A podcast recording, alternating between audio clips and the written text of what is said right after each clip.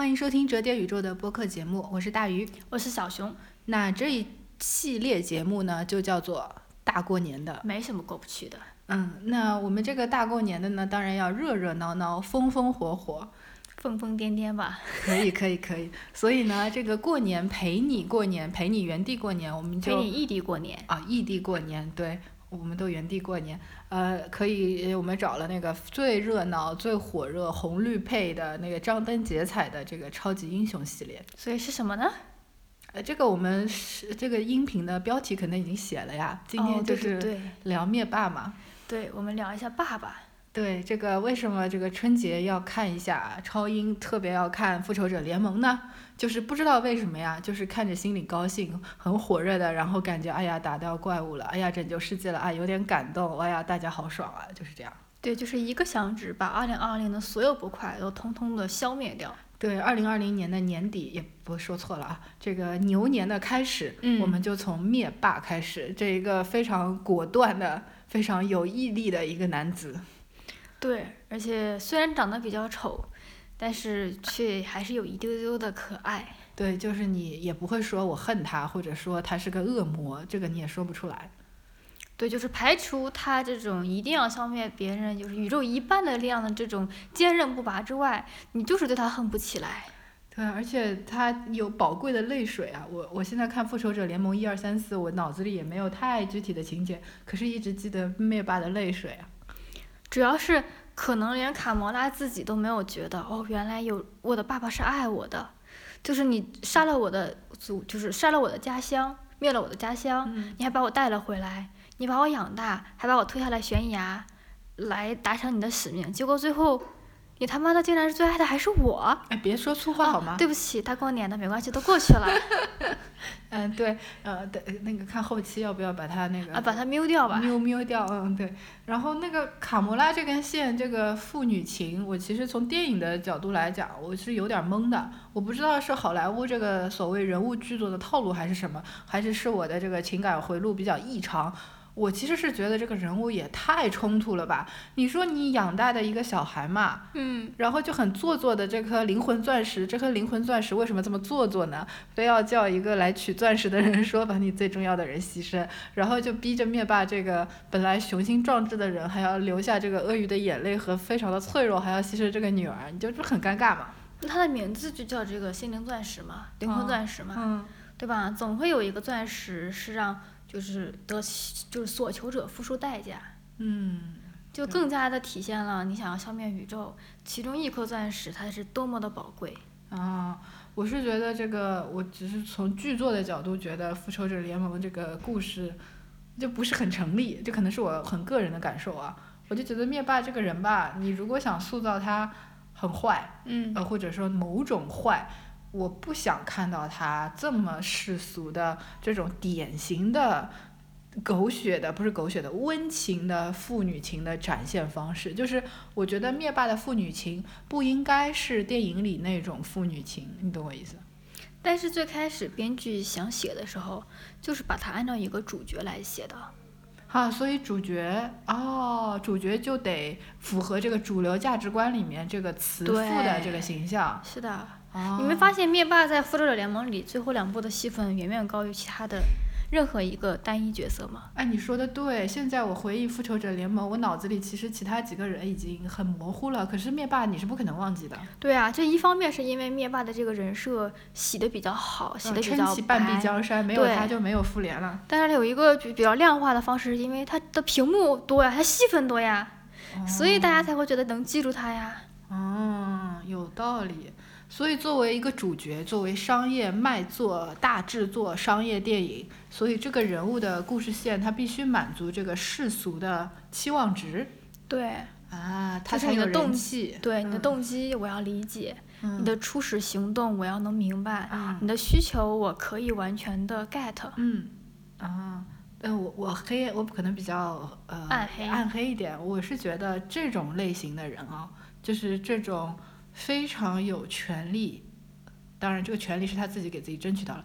他非常有能力，就是灭灭霸在漫画里他的设定就是一个生下来眼睛中就含着死亡的这样一个角色，对，然后他甚至还杀了自己的母亲，嗯，就是他而且本身是泰坦星，那泰坦就是呃高科技，高科技高发达，而且是属于人类的这个呃生命对生命金字塔顶端的这种巨型的神的这个级别，嗯，那他的情欲，嗯，我觉得如果我们单单从这个人物合理性来讲，如果把它对标成世界上那些拥有巨大权力和影响世界能力的人，他的情欲儿女情长就不是那种美式小家庭里的爸爸，这个是我纯粹个人的观点。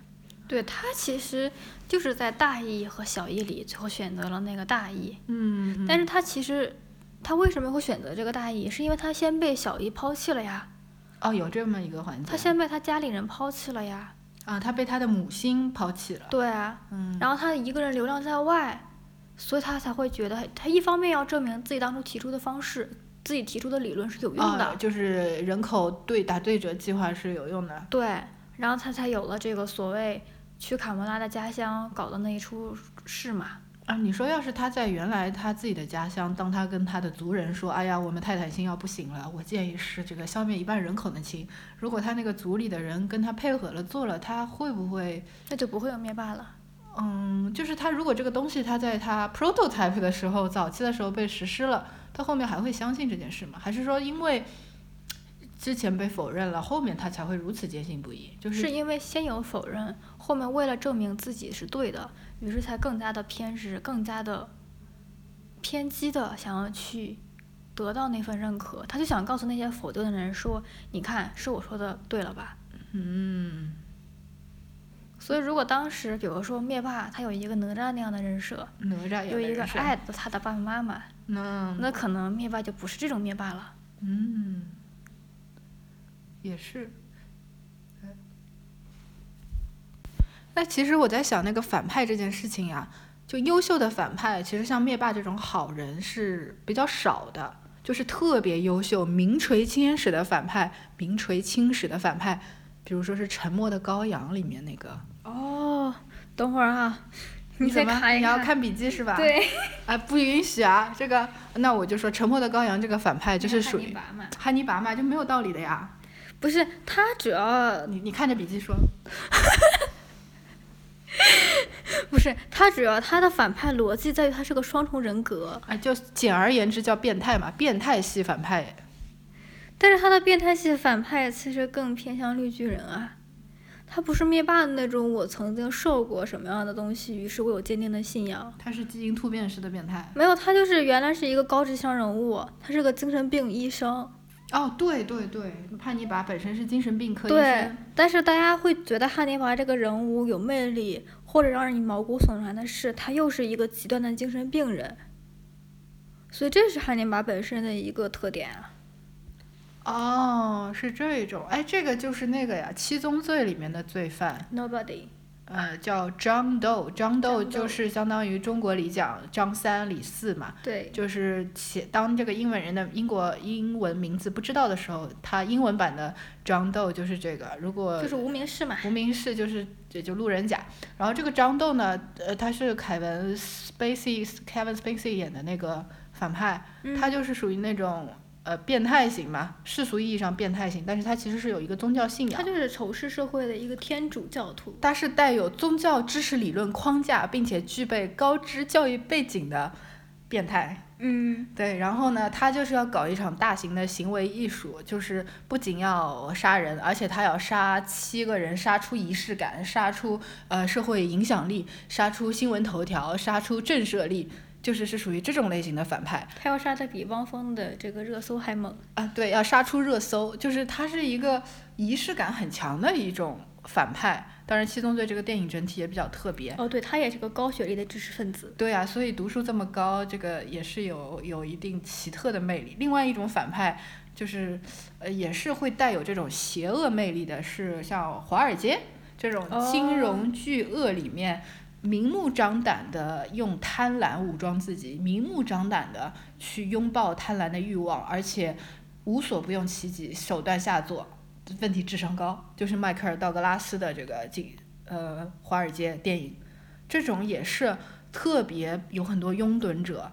就是《华尔街》里面的这个迈克尔·道格拉斯有好多，我看知乎上他们说，当年就是看了这个电影，我才入行金融的。哦，好多是，就那个西装怎么对对对穿，然后衣服吊带裤，对金融人嗯士的自我修养。对，然后问题是他的确是某种反派啊。对，但是你说的拥趸者，其实大家最耳熟能详的应该是伏地魔吧？啊，对他毕竟已经算是一个组织的一个领头羊了，对，而他其实最好对标这个灭霸的。他他能对标灭霸，但是杰克·罗琳好像说他是对标希特勒，伏地魔跟希特勒的关系更大。对，但是，呃，灭霸的童年生活其实跟伏地魔很像嘛，就是他，但是伏地魔是幼年被父亲抛弃，然后母亲去世，他就被寄养在孤儿院，然后他就性格孤僻又比较奇葩，然后慢慢的就因为受人排挤，去了魔法学院之后就开始要要暗黑，但他的逻辑是他想要呃操控命运，然后让自己可以封神，这样别人就不会再孤僻他了。他就会有另外一个反逻辑，就是我不需要你们的认可，我让你们都惧怕我，最后你们只能听我的。嗯，那它的反立面就是经典的那个理论嘛，它的反立面就是另外一种可能性，就是哈利波特本人，对，因为爱和友谊的连接，他才在一些脆弱的时刻，其实他是有做出正确的选择的。我特别喜欢《哈利波特》里面有一幕，就是当时那个《暮光之城》的男主角嗯。还是个小鲜肉的时候，演了一个高中生，跟嗯，哈利波特抢火焰杯的时候，哦，在那个几何园林里面，嗯。嗯、他们两个人在抢那个杯子，在逃跑，然后地上爬出来的藤条把那个暮光之城男主角给揪下去了，呃，然后揪下去以后，哈利波特那一刻，他回头，然后他犹豫，他嗯，犹豫过。我觉得那个拍的太好了，所以《哈利波特》在我心里一直是一个恐怖片，就是一个给小朋友看的电影里面，它能让你看到这样深深的、真实的呃恶意。就是哈利波特这样的主角，他是有人性上的瑕疵的。他在那一刻是想着到底是赢还是救那个人的命，他是犹豫完再去救的。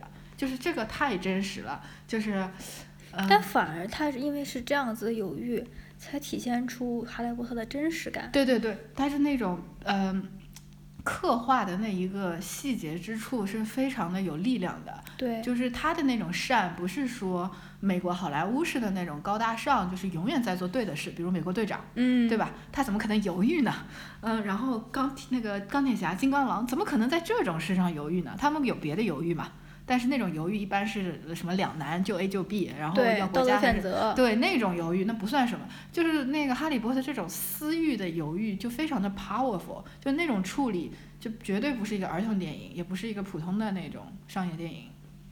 但是为什么哈利波特变成这样子？是因为他不是一个英雄，他不是一个 superhero，啊，他是一个真实的，就是介于麻瓜和魔法师之间的魔法师小孩儿。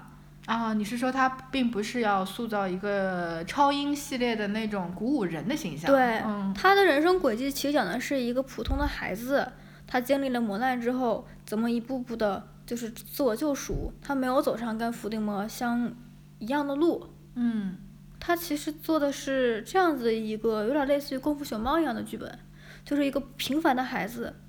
找到自己的生命的深层次的渴望，自我实现，对，啊，完成了青春期，谈上了恋爱，娶了老婆，生了孩子。对，因为他的这个魔法不是只有他有，对，他是这个世界里。都有，对对对。而他也不是说最优秀、最厉害、最天赋异禀的。啊，对，这是他的魔法的属性。对他不像说蜘蛛侠，他是被选中了以后，被意外选中以后，然后成为了一个特殊的小英雄。对你像美队、超人，这些都是因为他们是独一无二的那个，嗯，所以他们上来就有有这种成为 superhero 的这个属性。呃，命定的。其实火影忍者也一样，鸣人嘛，鸣人他身体里面有九尾妖狐，然后他的爸爸又是一个重要的领袖。然后他也是一个起点看起来是个小屌丝，后面还是一步一步越来越成长起来。那这个其实我们对标非超英的电影，可以看到超英电影里面的英雄，我觉得挺伟岸、挺高大的。因为我自己并不是超英的粉丝吧，嗯不能说是呃非常喜欢看那种。我我唯一觉得特别好看的，可能就是诺兰的蝙蝠侠三部曲。哦，那个是真的。那那个很好看，真的非常好看。但是其他的电影我看了以后都会很麻木，就是、哦但是除了小丑，小丑也、哦，小丑是，也有小丑也是，attract me。对，那个很特别。那其他的超英，你说你有什么办法说服我，让我感受到这种电影的魅力吗？超英一开始的存在也不是单独给我们看的，因为我们是谁啊？就是作为普罗大众活在二十一世纪的我们，哦，怎么说？就是当时不是每一个超英代表着一个就是所谓的时代背景，啊，我知道金刚狼是冷战后的反反英雄的那种。对，然后像守望者也代表了冷战之后这些退休老兵，啊，就是 DC 的那个守望者系列，都是一群呃辉煌过以后中年危机怎么办了的一群人。对，然后包括最早最早的美国队长，其实也是二战中人们的一个偶像，一个精神希望。嗯嗯，有道理。而且像那个 X 教授对，，X 教授就是非常典型的这个平权运动的平权运动。哎，对对，这个很明显。所以其实他一开始被创造出来，压根儿就不是给现在的我们看，是给当时的那些人看，给当时的啊社会做的镜面反射，或者是一些价值观啊、娱乐向、教育上的一个引导。啊、相当于现代社会的神话和预言。对，《哈利波特》也是一个当时 J.K. 罗琳书写的那个时代的一个非常典型的英国政治小说。其实，嗯嗯嗯，而且 J.K. 罗琳，我记得他在采访中说过，他最欣赏的作家是狄更斯。对对对，嗯，哦，也是，所以我们接下来这个春节呢，我们想要聊的这个超英呢，就不是说我们从他的这个粉丝的呃漫画冷知识啊这个角度去聊，而是我们希望可以聊出些别的。然后，当我们这个春节重新磕这些超英，重新磕这些漫威也好、DC 的大 IP 大电影的时候，我们能看出点别的东西，常看常新。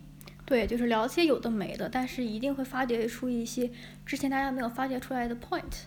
嗯，那说回这个灭霸吧。对，灭爹。灭爹，对我之前看到网上有非常多的搞笑图，都是在描绘他这个夕阳西下，然后 就悠然见南山的那种田园生活。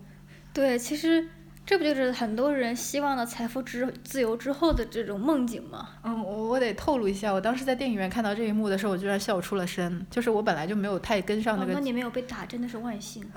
就是我没有太跟上这个剧情里的情感，就我没有很感动，我就没有感觉。然后《复仇者联盟》一二三四，我看完了都觉得这个电影很很肤浅。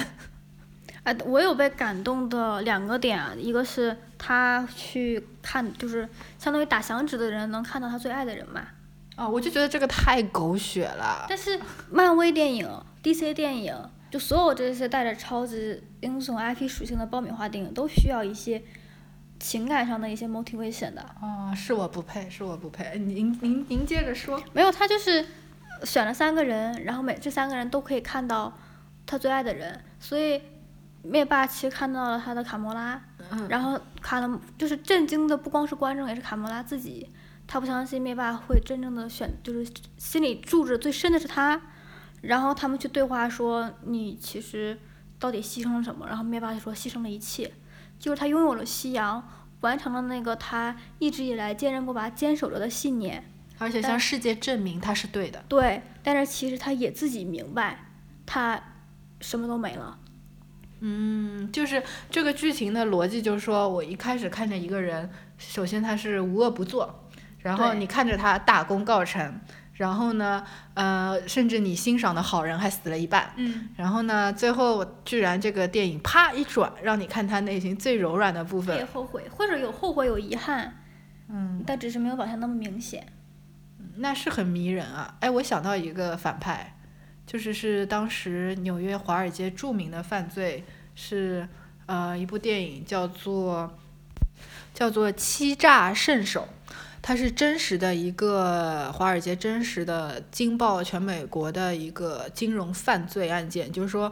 简单来说，就是高端的庞氏骗局。公司早就没钱了，拆东墙补西墙，直到有一天再也绷不住了，大家才发现，原来整个公司里面所谓的金融服务都是假账，然后，呃，然后那个男主角就是演一个身份无比高贵，就是说他的社会地位非常高，还坐上了美国各种财政金融行业的这种 chairman 的那种角色。嗯，然后，呃，罗伯特·德尼罗演的，然后他其实这个人让我想到了另外一种坏，就是属于他都不知道他是不是坏，就是他有一些台词很他连自己都迷失了，是吗？这不能算迷失，我觉得他是一个道德伦理很异常的人，就是他甚至会跟记者采访的时候，他已经坐牢了。他嗯说：“你看他们不都贪婪吗？比如说找我，我保证你年化收益多少。哦，”他他会说这句话，问题这句话也是实话呀。可是这句话背后就证明你可以拿庞氏骗局骗人吗？这又是另外一件事。可是他真的会在他的价值系统里面说，难道他们不贪婪吗？他们都是如此的贪婪。关键是他这个骗局就是不知道为什么就可以一直一直一直持续下去，甚至到政府的官员来查他的时候，他还一口一眼可以瞄准了对方可能不会真的查他，而随便报了一个。查询要的这个账户信息，笃定了政府的那个执行层、执法层不会回去核实，他才逃过那个，一直到金融危机后面账真的绷不住了，然后他就全部都暴露了。全部暴露，而且他两个儿子特别惨，一个得了绝症，一个自杀，因为每全部舆论、社会和那些痛失一辈子财富的人，指责他的所有家人，他们不相信只有这个当爹的知道这件事，他的两个儿子都知道，所以他们也是罪犯，但实际上他们也没有被定罪，但是生活在这种压力里面。两个儿子也崩溃了，就说妻离子散，家破人亡，其实也是付出了一切，又牺牲了一切。对他把自己的生活其实是完全断送进去的，什么概念？就是他们家有钱到一直在呃 Park Avenue，就是第五大道，或者说哦上东区豪宅，还有各种度假屋，各种奢华的活动，还给小孩买房，当然这种都是顶尖标配嘛。嗯，最后你让你的所有家人都知道这都是假的，这也是巨大的一个谎言，连着自己家的人一起骗，包括自己老婆的兄弟姐妹，至亲至爱，就是这种反派也很奇怪。反正我觉得他这种反派，就是似乎好像牺牲的都是亲人、感情或者身边的人这种模式和套路。哎，哎，那或者说，如果他有一定的某种能力吧，我们先不把“能力”这个词当中性词来说，就是他如果 capable of doing something huge，他可以做到这些巨大巨大能影响别人，manipulate 几千个人、几万个人，能够玩转几十个亿美金的这种能力，这种能力是不是不可能不不不涉及周围人？就是如果当一个能力大到这种程度，是不是家人和亲人一定会被波及？就是想中国古代帝王叫孤家寡人，就是当他站在、哦、站在权力的巅高处不峰，胜寒。高处不胜寒。当他站在权力的巅峰的时候，甚至亲情本身就是变质的，就是他的子女有可能问他要的就是权力。你看赌王的家庭，嗯，啊，对，是不是就是会有这种人的权利和欲望的这个关联？最后你已经分不清到底是什么是作恶，还是权力是个恶，还是说某种巨大的能力和突破平常人的这个无边的能力会一定会带来恶，还是说这是人类的终极的真相呢？诶，我之前看了一个什么电影，我不记得了。哦，我记得了，但是这个电影我还不能说。哎呦，对，嗯然后他的逻辑是，一个坏人因为看到了其中一个主角身上的妖的魔力，嗯，于是，我们知道这是个奇幻片，哦，对，你看我们 Q 到了真了，然后他就他本来是一个很普通的人类，嗯。然后他发现了妖的魔力，这个 power 很强大，也是因为他看到了无边无界的强大，让他觉得他要变成这个样子。嗯。他看到了，比如说世界的尽头，他才会觉得啊、我要去走世界这种，于是他就慢慢催生他了想要变成妖的这个恶意，嗯，他就想越来越变坏。哦，因为在这个电影里，呃，道德的沦陷和作恶是跟变成妖是有这个因果关系的，是对就有点像一个普通人看到了，比如说伏地魔，嗯如果我跟伏地魔是同学，然后这个普通人看到了我的同学，他有黑魔法，哦，这个我说个搞笑版的，嗯，就是以前不是说找不到女朋友就去玩乐队嘛，有点痞痞的、坏坏的，然后玩点乐器就可以找到女朋友了。哦，也有可以这样子哎，低配版的。就无渣不起浪。对，所以你看，有的反派就是他真的是拥有很多力量，但是更重要的是他就是有条件作恶。那是不是很多普通人其实只是没那个条件？就比如说之前那个娱乐八卦，不管是代孕啊、劈腿啊，还是这个那个的，其实普通人连这个条件都没有。比如说代孕的钱都拿不出来，比如说代孕很贵，对啊，比如说你劈个腿养个小三、小四、小五、小六、小七、小八，养不起啊。对你有那么多房给人家吗？你每个月自己挣的还不够给给那个给人家买包呢呢对呀、就是，但是如果真的有这个条件，是不是人就是有这个欲望呀？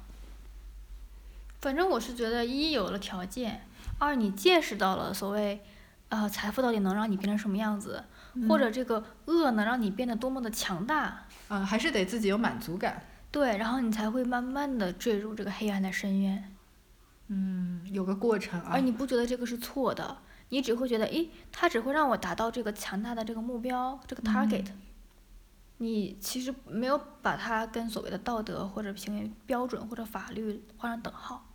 嗯，其实道德它也是很脆弱的，道德也是跟经济啊、跟这个社会和阶级都有关系。你想那个朱熹，嗯说存天理，灭人欲，搞得非常厉害的这个理学的东西，但其实他自己家里有的女性还是能够再婚再嫁的，对，所以，嗯，其实对说我我在想到那个一个那个双面人，就是哦，蝙蝠侠，尤其是诺兰那个蝙嗯蝠侠里面那个双面人，他本来他的 middle name 就叫做阿波罗，对，他叫叫什么称？就是那个当时哥谭市已经嗯坐上了那个重要领袖，然后烧了半边脸的那个，还差点娶了蝙蝠侠的青梅竹马 Rachel。嗯，他就是相信的不是道德，就是我觉得诺兰在这个剧本里处理的特别好的，就是他比较巧妙。对，很巧妙，就这个人物从漫画里的被硫酸泼了以后，变嗯成在诺兰的电影里是被火烧的。那那场火烧掉的是什么呢？烧掉的是小丑搞的一个局，那个局里面就是 OK，蝙蝠侠，我告诉你，一个是你你你你心爱的女人，一个是这个城市未来之光，嗯，这个还没有变成双面人之前的这个男的，这一个是城市的未来，一个是私欲，你救哪个？结果其实蝙蝠侠想救的是 Rachel，对吧？对，但是其实到了 Rachel 的那里，发现其实是那个城市之光。那这件事情就非常的令人崩溃。关键是 Rachel 死了，然后那个那个城市之光被烧掉了半边脸，然后在病床上的时候，小丑并没有去杀这个城市之光。对，小丑这个非常牛逼啊，他没有去说我把你们的城市之光这个生物性的人杀死，嗯，我要把你们意义上的光给灭了。对，釜底抽薪，然后他就拿着一枚硬币跑去跟这个城市之光谈心。嗯，谈心的逻辑就是这样子，很简单的。首先，我没有想要故意杀你未婚妻啊，嗯，这个事情嘛，你看他们怎么就不能好好把流程理理顺呢？我给你盘一盘。我给你盘一盘，你看怎么就是怎么搞的，就是嗯，就害死人了呢？你看蝙蝠侠，你们那个警长这个实力就很差嘛。嗯，然后他接着又说：“你看这个世界，可见没有你相信的公平吧？因为城市之光之前一直想要的是公平。对，然后他，你看这个什么叫公平？这个你看蝙蝠侠二选一，五十五十，这就是公平。然后这个城市之光就受不了了，就变态了，他的这个公平的理念完全崩溃了，因为在这个公平系统里，他连心爱的人都失去了。对，而那些曾经所谓帮他的人，其实就是间接害死他爱的人的那些人。对，因为他看到了这一个复杂的系统，嗯，看到了不可控的混乱，那小丑代表的是一种混乱。然后他在里面痛失了这个挚爱，而他们大家遵守的所谓公平根本就没有没有发生。然后他就拿着那个硬币开始杀人，就是我到你面前，我抛一下，百分之五十的概率你死，我也不跟你讲道理，不是我选的，所以这就是他的一次叛变，他对自己的一次叛变，他就从此变坏了。哎，你会发现这些超英故事都好喜欢哈弗哈弗的概率啊。要是弗洛伊德，可能就会三等分。对呀、我刚刚也想到了这个。你看灭霸也是打一个响指消灭那一半的人。嗯他没有考虑是百分之三十，比如说低层的人民，嗯，还是百分之六十这个低层加中层的人民。因为一百除以三除不尽吧。嗯，可能超 超英们的数学不太好。嗯，这个是个很好玩的，但是一半这个感觉好像是比较比较爽一点，比较而且大家好理解。很好理解。对，嗯、就是因为我们做什么事情都是有是和否、对和错的选择的。二元论是最方便的。对，嗯但是对于灭霸来说，他其实也在探讨一个道德嘛。嗯，就究竟是要为了呃百年大计牺牲眼前的人，还是保护眼前的人，而未来有可能大家一起死？对，他只是想的比人类多远远了一点点点点点点点点。哦，其实我当时有个很反社会的念头，就是当他那个打响指，大家要死要活要阻止他，然后又被打的这个支离破碎，破又又又缺胳膊少腿的，还要拼命的去搞那个响指捏起来再打一下的时候，我想，哎，你把我带走吧，我也无所谓啊，就是。就觉得，我觉得这个世界是不太好啊，就是整体而言，这个世界不大好。那这个一半，嗯，也也可以吧，而且也没什么痛苦。我这想法是不是很危险？还好啊，嗯，我想应该有很多人是这么跟我想的，而且我看网上还有很多人很支持灭霸。就是支持灭霸的人和反对灭霸的人也是一半一半。嗯，因为反对他的人觉得你有那么高的智慧，你干你有那么？强的能力，对你干点什么不好，或者是你为什么偏偏要选择这种偏执的，最原始、嗯最草莽，嗯草莽。对，最草嗯莽，就是最暴力的方式来解决解决问题。如果你连眼前的人都保护不了，你谈什么未来是对，就是救一人还是救天下，嗯，姜子牙的那个逻辑。虽然那个电影不太好，但它的你说的是动画版对姜子牙。动动画版姜子牙的逻辑。嗯，那故事根本没说清楚。好，我们岔回来。但是他们的 same 很好嘛。嗯但是这个点，我觉得也是符合为什么很多人讨厌灭霸，就是好喜欢的人觉得他是一个 problem problem solver，呃，他觉得他说的有理，还很有胆识，还很很很肯干。对，就是我们都想过这个世界资源会爆炸，嗯，然后人口会密度膨胀。但是我们也没有人觉得我自己可以负那个责呀。一个是有人敢想却不敢做，嗯而灭霸就做了，还给他做成了，嗯，所以他是一个非常好的一个 critical thinker 的一个 analyst 和 problem solver。解决问题的综合能力总体来说是比较强的，那我们真的很能胡说八道呀。但总之还是很多人觉得他的这个 soul 的这个 pathway 或者这个 method 很不对嘛。嗯，对，方法不行，对，方法肯定是不行的。这个方法其实违背了人性啊，违背了这个伦理。那你对灭霸是怎么想呢？其实今天我们也是非常的胡说八道，呃，甚至有一些部分呢岔开的也挺远。主要是想过年期间大家原地过年，能够看一些高高兴兴的片子，能够、那不仅如此，也可以想一些奇奇怪怪的念头。那这个春节也会比较好玩儿。那第一期灭霸，你有什么想法吗？可以留言告诉我们呀。啊，那我们下期节目再见。下一期我们会再找一个奇奇怪怪的角色，说奇奇怪怪的话题。你想听什么呢？也可以告诉我们呀。可以呀、可以点名啊。那今天就到这儿了，下期节目再见。拜拜。